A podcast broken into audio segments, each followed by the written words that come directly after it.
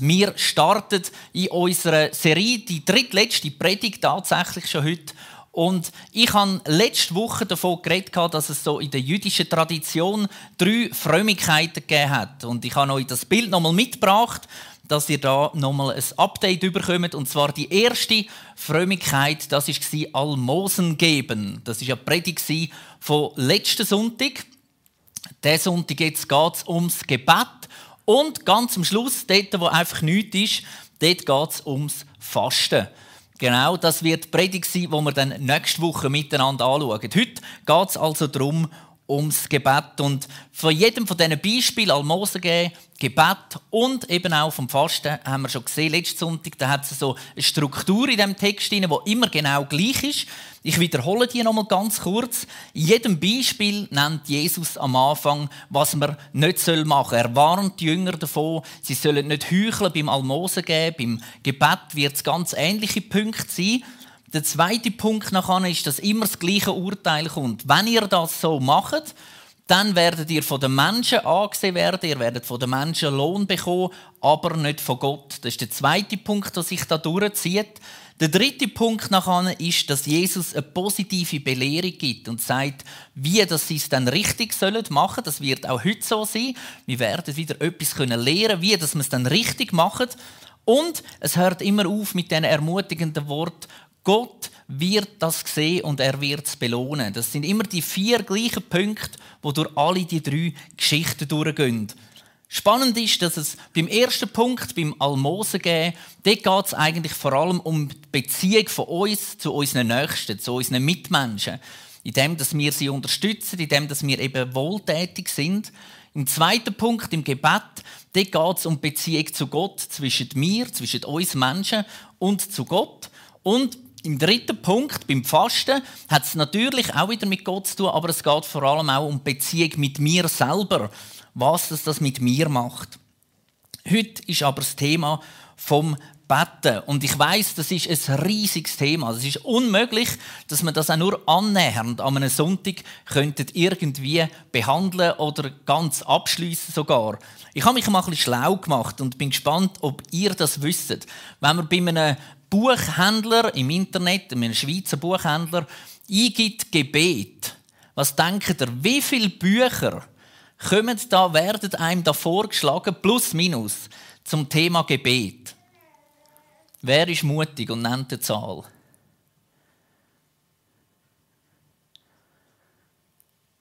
Es gibt keinen falsch. Der Erste, der etwas sagt, ist der, der am nächsten ist.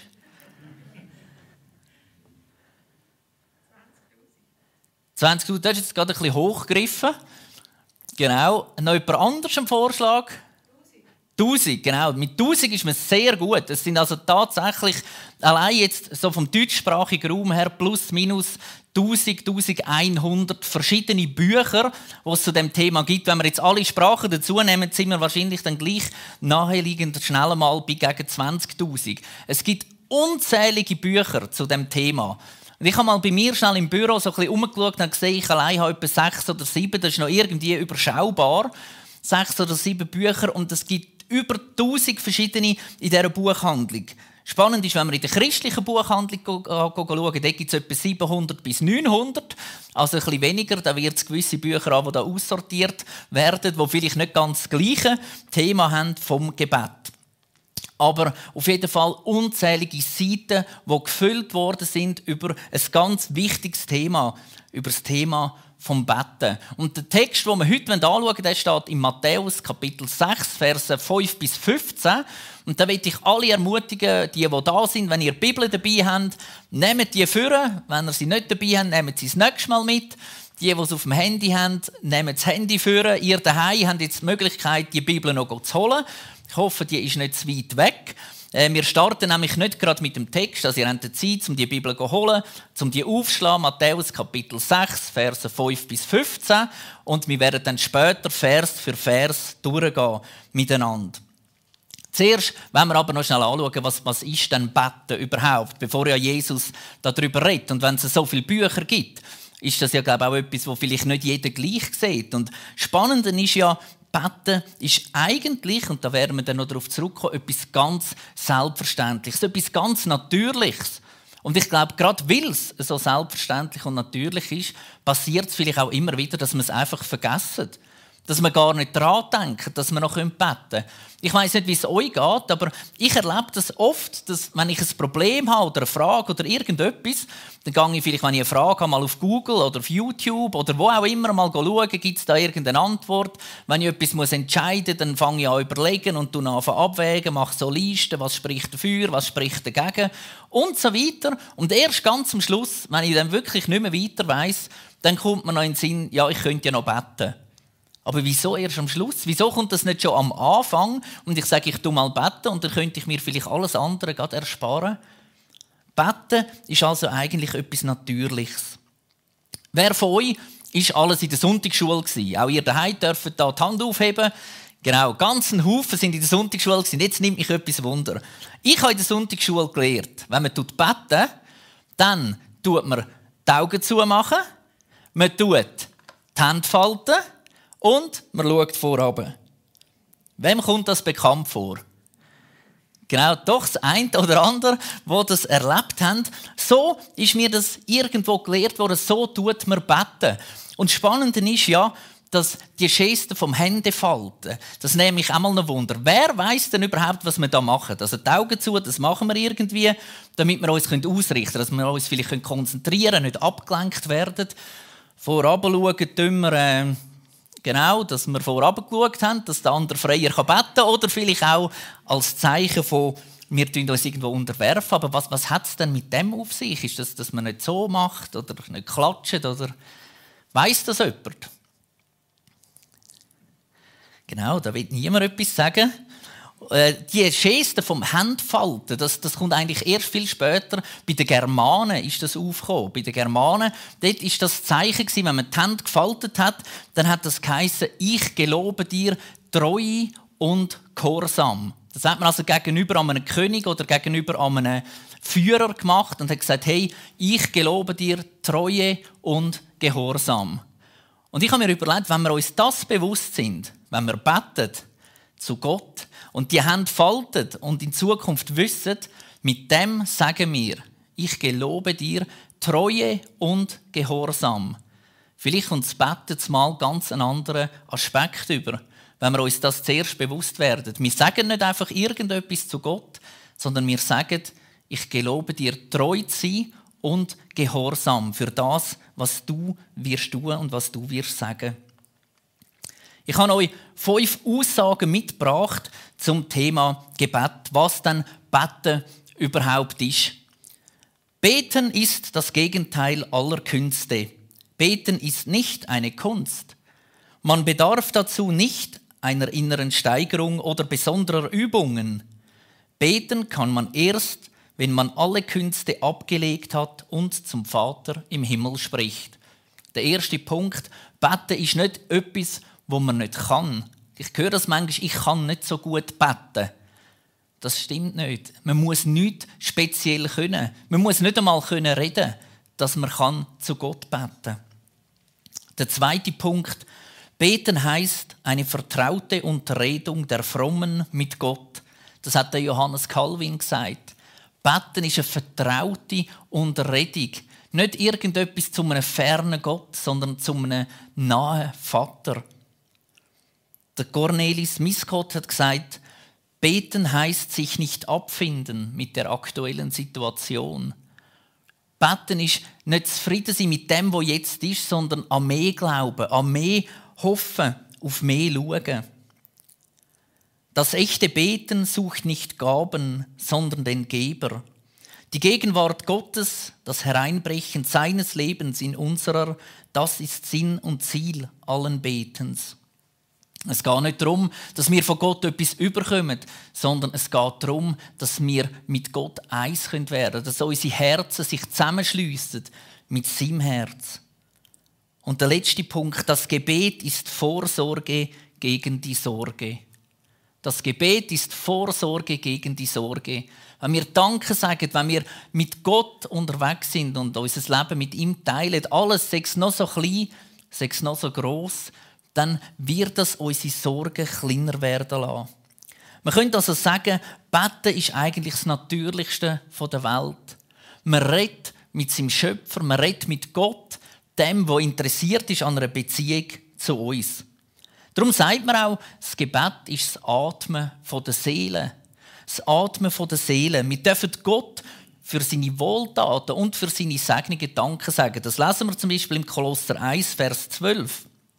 Ihr sollt ihm danken, weil er euch am Erbe derer beteiligt, die im Licht leben und zu ihm gehören. Wir sollen uns bedanken bei Gott, weil wir Miterbe sind, weil er uns als seine Söhne und Töchter sieht.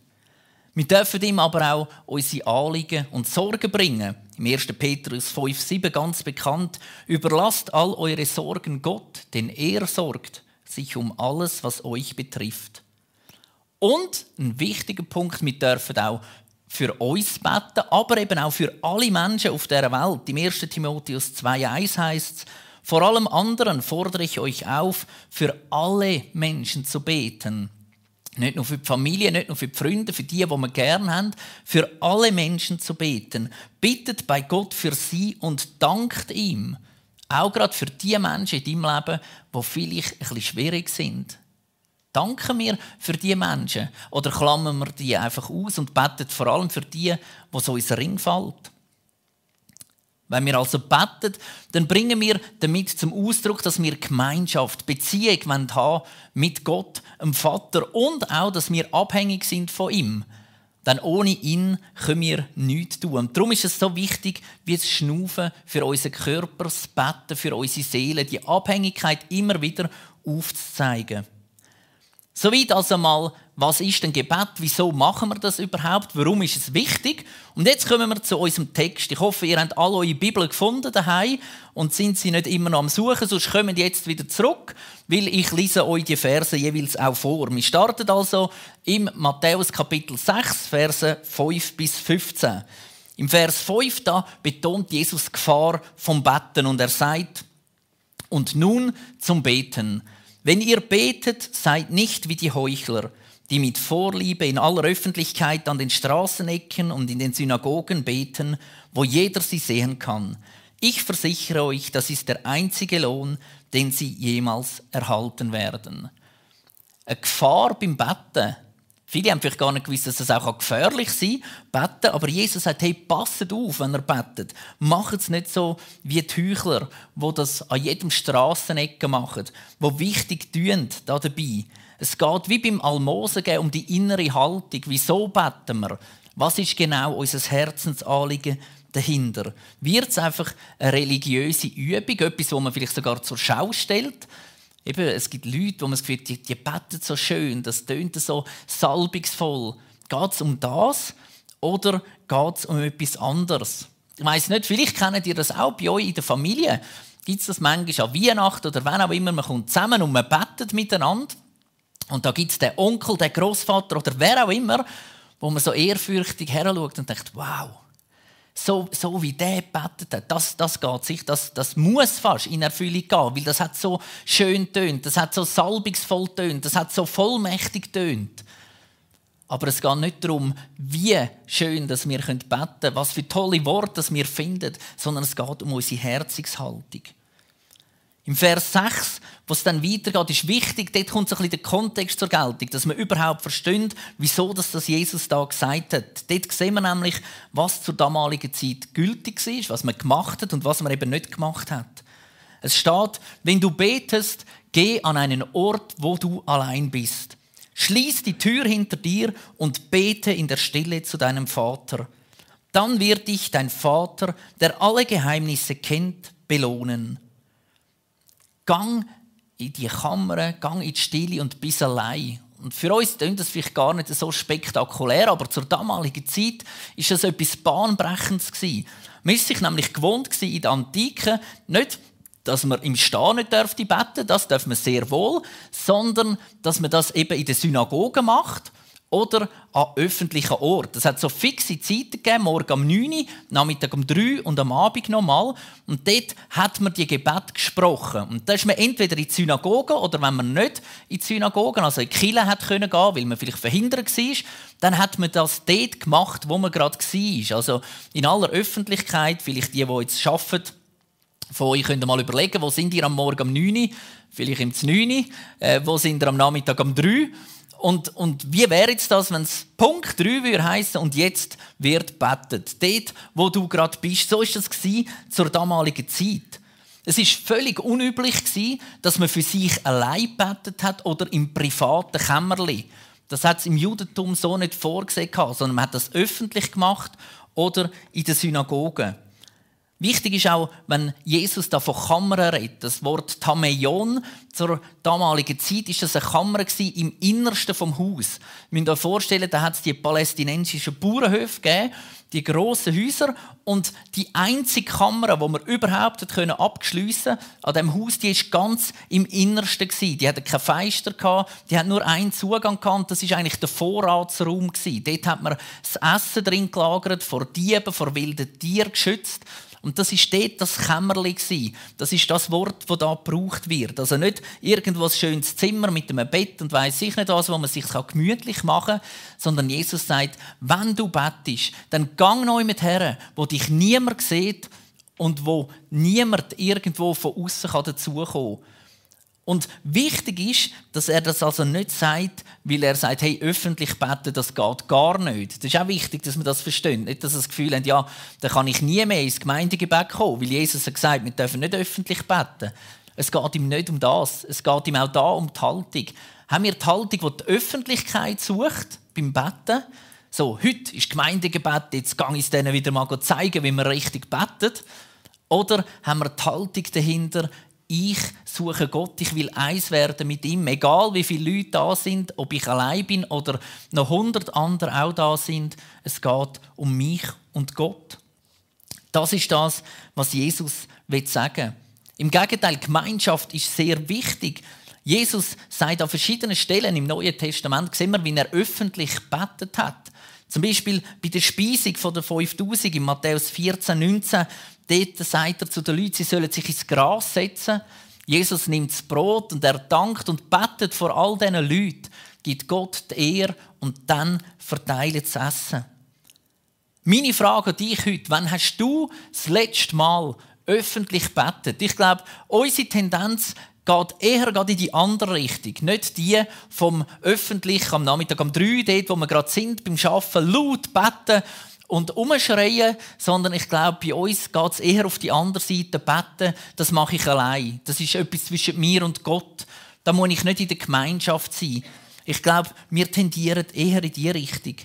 Wann hast du das letzte Mal im Restaurant, das ist jetzt natürlich eine schwierige Frage, weil du vielleicht gar nicht mehr weißt, wenn du das letzte Mal in einem Restaurant bist, essen, aber das wird wieder kommen, glaube ich fest daran. Wann hast du das letzte Mal gebetet? Vor dem Essen? Und zwar nicht einfach so, als wäre der Serviette runtergefallen und in dieser Zeit ist die Hände gefallen und Danke gesagt und bist wieder raufgekommen, sondern hast wirklich Zeit genommen und betet. Gott Danke gesagt, egal wie viele Leute rundherum sind und ob der Kellner gerade Wasser einschenken oder nicht. Ich glaube, das ist sehr wichtig.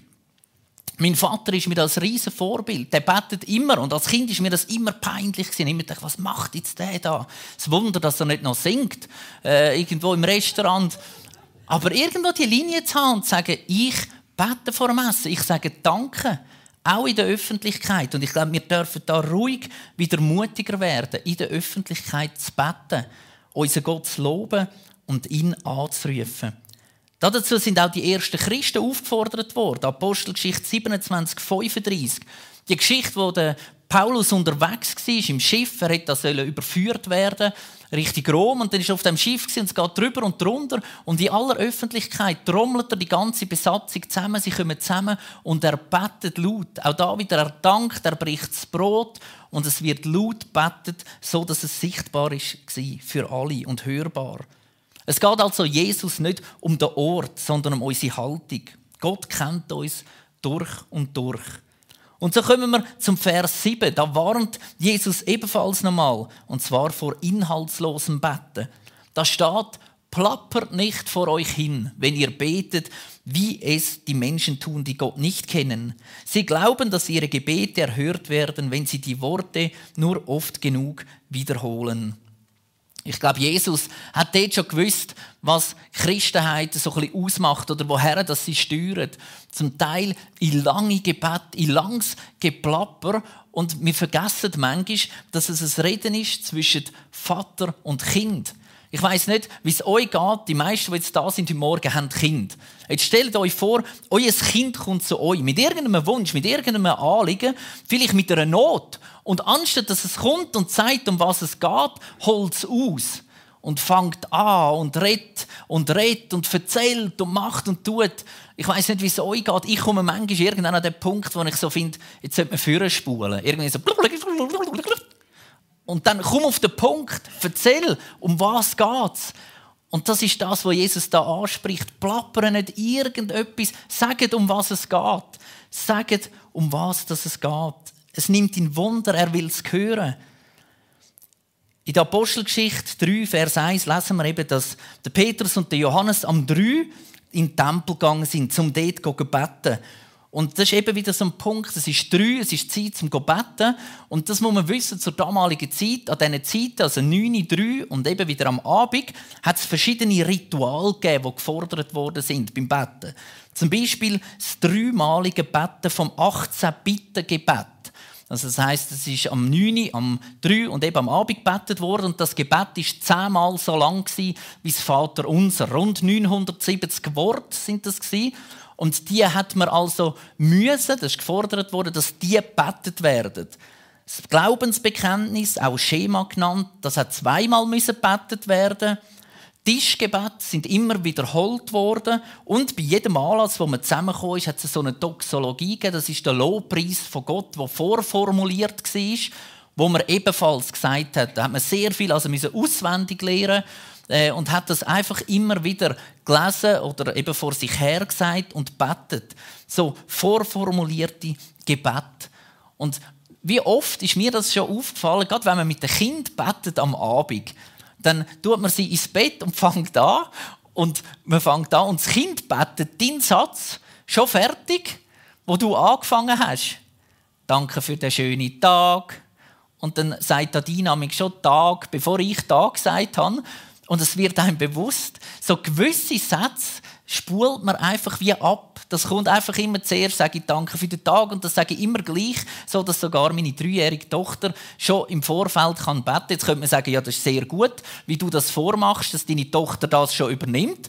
Oder man kann sagen, ja, aber vielleicht ist es auch gar nicht mehr so das, was ich eigentlich auf dem Herzen habe, sondern es ist einfach die Routine am Abend. Wir machen es noch. Ihr seht, wir sind vielleicht gar nicht so weit weg wie zur damaligen Zeit, wo man gewisse Sachen einfach hat abgeliert, könnte man sagen, oder eben plappert hat. Beten heisst also, so wie man ist und so wie es einem zumut ist, vor Gott stehen und zu ihm reden. Sowohl im Privaten wie auch im Öffentlichen. Keinen Unterschied zu machen dort. In den Psalmen vom König David lesen wir das immer wieder, die unverblümte Art, wie er Gott anklagt, wie er mit Gott kämpft, wie er sein Leid kundtut, ohne ein Blatt vors Maul zu nehmen, wie er manchmal sogar über seine Mitmenschen Schlimmes ausspricht und wieder zur Reue kommt nachher und Buß tut. Diese Art von Betten, das ist das, was Gott von uns wünscht. Im Vers 8 steht dann, seid nicht wie sie, also eben die, die plappern, die, die eben heucheln, denn euer Vater weiß genau, was ihr braucht, noch bevor ihr ihn darum bittet. Gott kann mit unserer Offenheit umgehen. Meine Frage an uns ist heute, können wir es auch? Können wir offen sein zu Gott und ehrlich sein? Oder haben wir dort Mühe? Ganz wichtig ist noch der Unterschied. Plappern meint nicht, man soll gewisse Gebete nicht wiederholen. Also, wenn jemand ein Anliegen hat, wenn jemand eine Not hat, dann dürfte das zehnmal beten am Tag. Dann darf es auch mehr beten, dann darf es immer wieder schreien. Es geht nicht um das, sondern es geht um so leere Worthülsen, wo man einfach irgendwo daher sagt. Es gibt die komische Ansicht auch, wo, wo kursiert, dass man zum Beispiel das eben nicht darf, dass man nicht zweimal für das Gleiche beten, weil wenn man das erste Mal schon dafür betet hat, hat man es Gott ja gesagt und wenn ich es jetzt wiederhole, dann spreche ich ihm eigentlich die Macht ab, dass er es A noch weiß und B, dass er auch wird eingreifen und so blockiere ich das gerade selber wieder. Aber um das geht es überhaupt nicht. Es gibt ganz komische Ansichten, dass man nur einmal soll um einen Segen bitten Und wir sehen von Jesus, dass das ganz anders ist. Im Lukas 18, Vers 1 bis 8 sagt Jesus in einem Gleichnis von dieser hartnäckigen Frau, zeigt er auf und sagt, hey, es ist so wichtig, bleibt dran im Gebet. Immer wieder betet und bleibt dran. Hört nicht auf.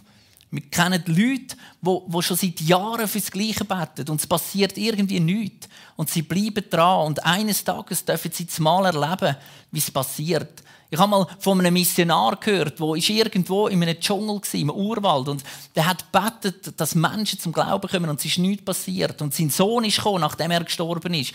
Und es ist so weitergegangen. Und erst nach ein paar Generationen hat sich der Erste angefangen bekehren. Der Erste, der sein Leben Jesus übergeben hat. Und es hat so viel gebraucht, die gebetet haben vorher. Also bleiben wir dran im Gebet. Denn Gott selber ist der, wo uns das sogar befiehlt. Er sagt, ich habe euch drei Bildchen mitgebracht. Im Psalm 50, 15.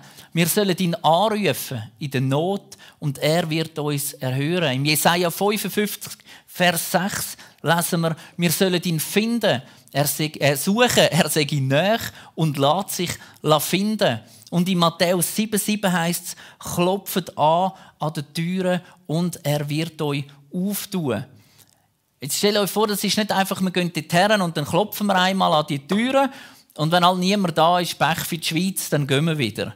Nein, es ist ein beharrliches Dableiben, Klopfen. Man kennt das vielleicht auch wieder von den Kindern. Nicht einmal läuten, nicht zweimal läuten, sondern einfach den Finger drauf lassen. Irgendwann kommt dann schon jemand, wenn du das lang genug machst. Und genau das ist das, was Gott sagt. Bleibe dran. Einfach dranbleiben. Er wird irgendwann eine Antwort geben. Ich glaube, ganz wichtig ist zu wissen, nach dem Anläuten, nach dem Suchen, nach dem Anklopfen, ist es bei Gott, was passiert. Wir können es nicht bewirken, nicht mit speziellen Worten, nicht mit speziellen Übungen oder Ritual oder was auch immer, können wir den Automat bedienen, sondern wir können Gott anrufen, wir können ihn suchen, wir können anklopfen und alles, was nachher folgt, liegt ganz allein bei Gott. Und es gibt auch keinen Rückschluss, wo man könnte sagen, okay, so hat es funktioniert. Das Gebet ist erhört worden. Das liegt wahrscheinlich daran, weil ich dann die speziellen Kleider hatte und an dem Ort war und Zeug. Und das zählt nicht. Gott sagt, läutet mir an, ruft mich an, sucht mich klopfen an und alles andere liegt bei Gott und es wird ein Geheimnis bleiben bis zum Schluss. Wieso die einen Gebet sofort in Erfüllung gehen, wieso andere vielleicht über Jahre nicht und irgendwann gleich etwas passiert und wieso das bei anderen Sachen gar nicht passiert. Gott ist immer noch Gott und es geht auch darum, dass wir ihm dienen und nicht umgekehrt. Beim Betten soll also passieren, dass unser Wille und sein Wille zusammenkommen, dass wir uns da unterordnen.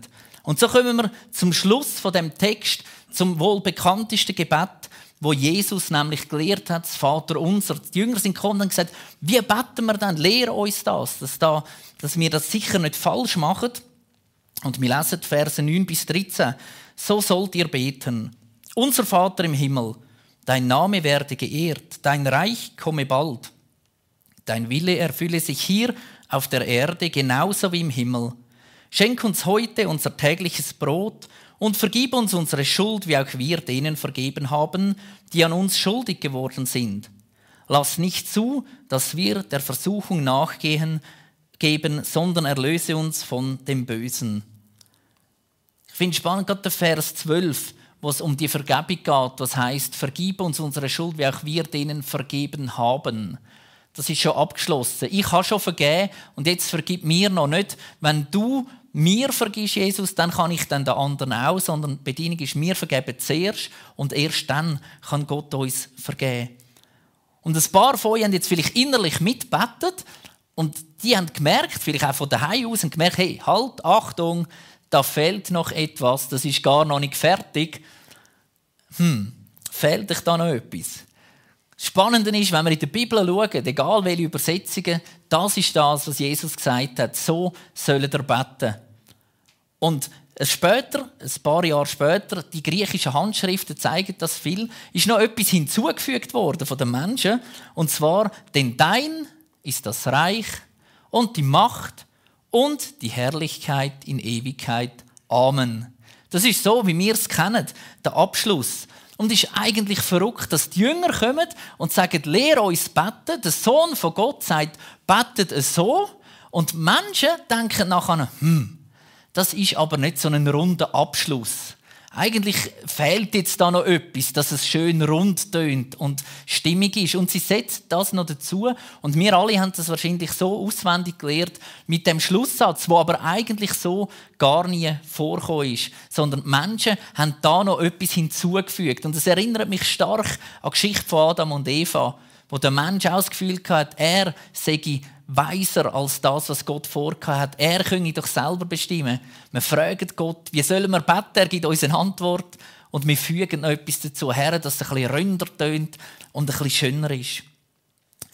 Spannend ist, es gibt zwei Formen vom Vater unser und vielleicht sind ihr auch schon in der katholischen Kirche und haben gemerkt, die beten das irgendwie anders. Die sind orientiert am Lukas Kapitel 11. Und die protestantische Kirche, die sind in Matthäus Kapitel 6. Und das sind so ein bisschen die Unterschiede, wieso dass die einen es so formulieren und die anderen so. Das ist immer schwierig beim Anfangen. Man weiß nicht, wie fängt man jetzt an, weil das ein bisschen anders stöhnt. Wichtig ist auch da, auch wenn Jesus das Gebet vorbetet hat oder gesagt hat, so soll er beten, meint er nicht, liert das einfach ab und dann kommt es schon gut, sondern sind euch auch da immer wieder bewusst, was für eine Herzenshaltung das er hat. Und ganz spannend für die Jünger in der damaligen Zeit war der Anfang. Unser Vater im Himmel. Das ist etwas passiert, was so in der Bibel gar noch nicht stattgefunden hat, dass Jesus seine Jünger nimmt und sagt, es ist unser Vater, mein Vater und euer Vater. Ihr seid auf dem gleichen Stand wie ich. Wir sind alle seine Kinder. Und das ist das, was in dem Gebet so wichtig ist, dass Gott sagt oder Jesus sagt, es ist unser Vater im Himmel. Wir sind alle gleich ein Vater. Und das Vorrecht haben die Jünger an dem Moment erst das erste Mal kennengelernt, dass sie so sollen beten. Für uns denke ich, ist eine der wichtigsten Erkenntnisse vom Vater unser ist der Aufbau von dem Ganzen. Die ersten drei Bitten sind ja alle zusammen an Gott gerichtet. Sein Name wird angerufen. Sein Reich soll kommen, sein Wille soll geschehen. Nachher kommen vier Bitten, was eigentlich um unser Bedürfnis geht, unsere Nahrung, unsere Schuld, unsere Versuchung, unsere Rettung. Und nachher kommt der Abschluss, den noch der Mensch hinzugefügt hat. Und wie oft sind doch unsere Gebete so ganz anders. Ich weiß nicht, wie euch das geht, aber wenn ich mir überlege, wie das ich bete, kommt der zuerst dreimal plus minus Gott an erster Stelle und dann kommen meine Sachen oder fange ich nicht ganz anders an und sage zuerst einmal alles, was ich eigentlich bräuchte und was wichtig ist für mich. Und wenn ich dann noch die Zeit habe, dann gebe ich ihm noch Lob und Anbetung. Jesus kommt zum Abschluss von diesen Text im Vers 14 und 15 nochmal auf den fünften Teil von dem Vater unser, auf die fünfte Anliege zurück. Wenn ihr denen vergebt, die euch Böses angetan haben, wird euer himmlischer Vater euch auch vergeben. Wenn ihr euch aber weigert, anderen zu vergeben, wird euer Vater euch auch nicht vergeben. Oft fällt uns das so schwer, anderen zu vergeben, weil wir irgendwie das Gefühl haben, dass es die gemacht haben, ist nicht recht gewesen. Und manchmal bilden wir es uns vielleicht sogar ein, dass sie etwas gemacht haben, wo nicht gut ist. Und wir vergessen ganz, das Hauptproblem ist, dass Gott mir nicht vergeben kann, solange ich am anderen nicht vergeben habe. Und darum ist es wichtig, dass wir immer wieder alles vor Gott bringen, ihn um Vergebung bitten, aber auch unseren Mitmenschen vergeben. Im Epheser 4, 32 sagt Paulus, der Epheser, jeder sie als Vorbild vorangehen Seid stattdessen freundlich und mitfühlend zueinander und vergebt euch gegenseitig, wie auch Gott euch durch Christus vergeben hat. Wir sollen vergeben, damit Gott uns kann vergeben. Das ist eine Kernaussage vom Vater unser. Beten ist also Reden mit dem Vater. Jetzt sind wir da gerade eins überhüpft. So. Beten ist Reden mit dem Vater und das soll uns nie peinlich sein.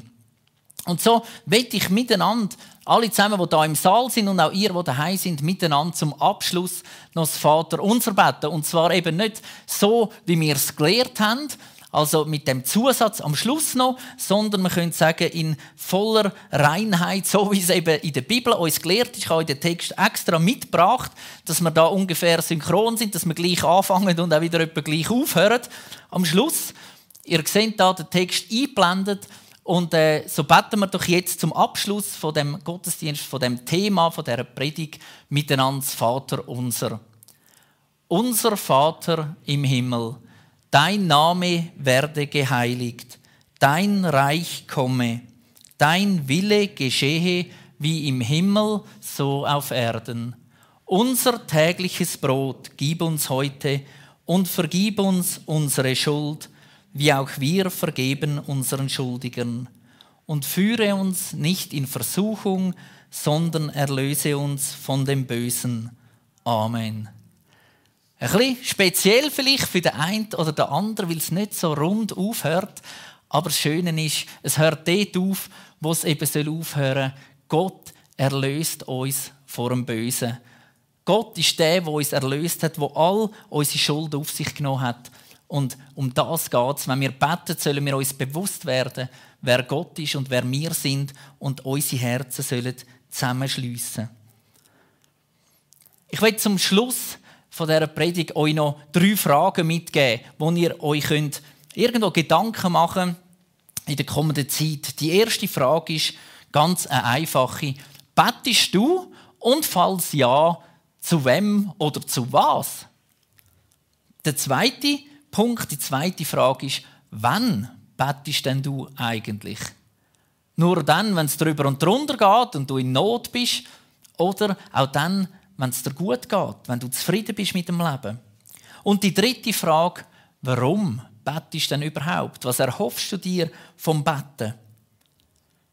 Die drei Fragen kannst du mitnehmen in die kommende Zeit und ich hoffe, dass du inspiriert worden bist, dich irgendwo mit dem Thema Gebet vertraut zu machen, weiter dran zu bleiben, wenn du vielleicht schon lange für etwas bettest oder ganz neu anzufangen, wenn du noch gar nie bettet hast.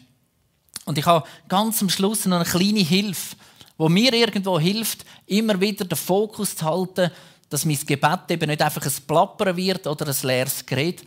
Und das ist ganz ein einfaches Wort. Mal schauen, da müsste ich noch mal ein Bild haben. Genau.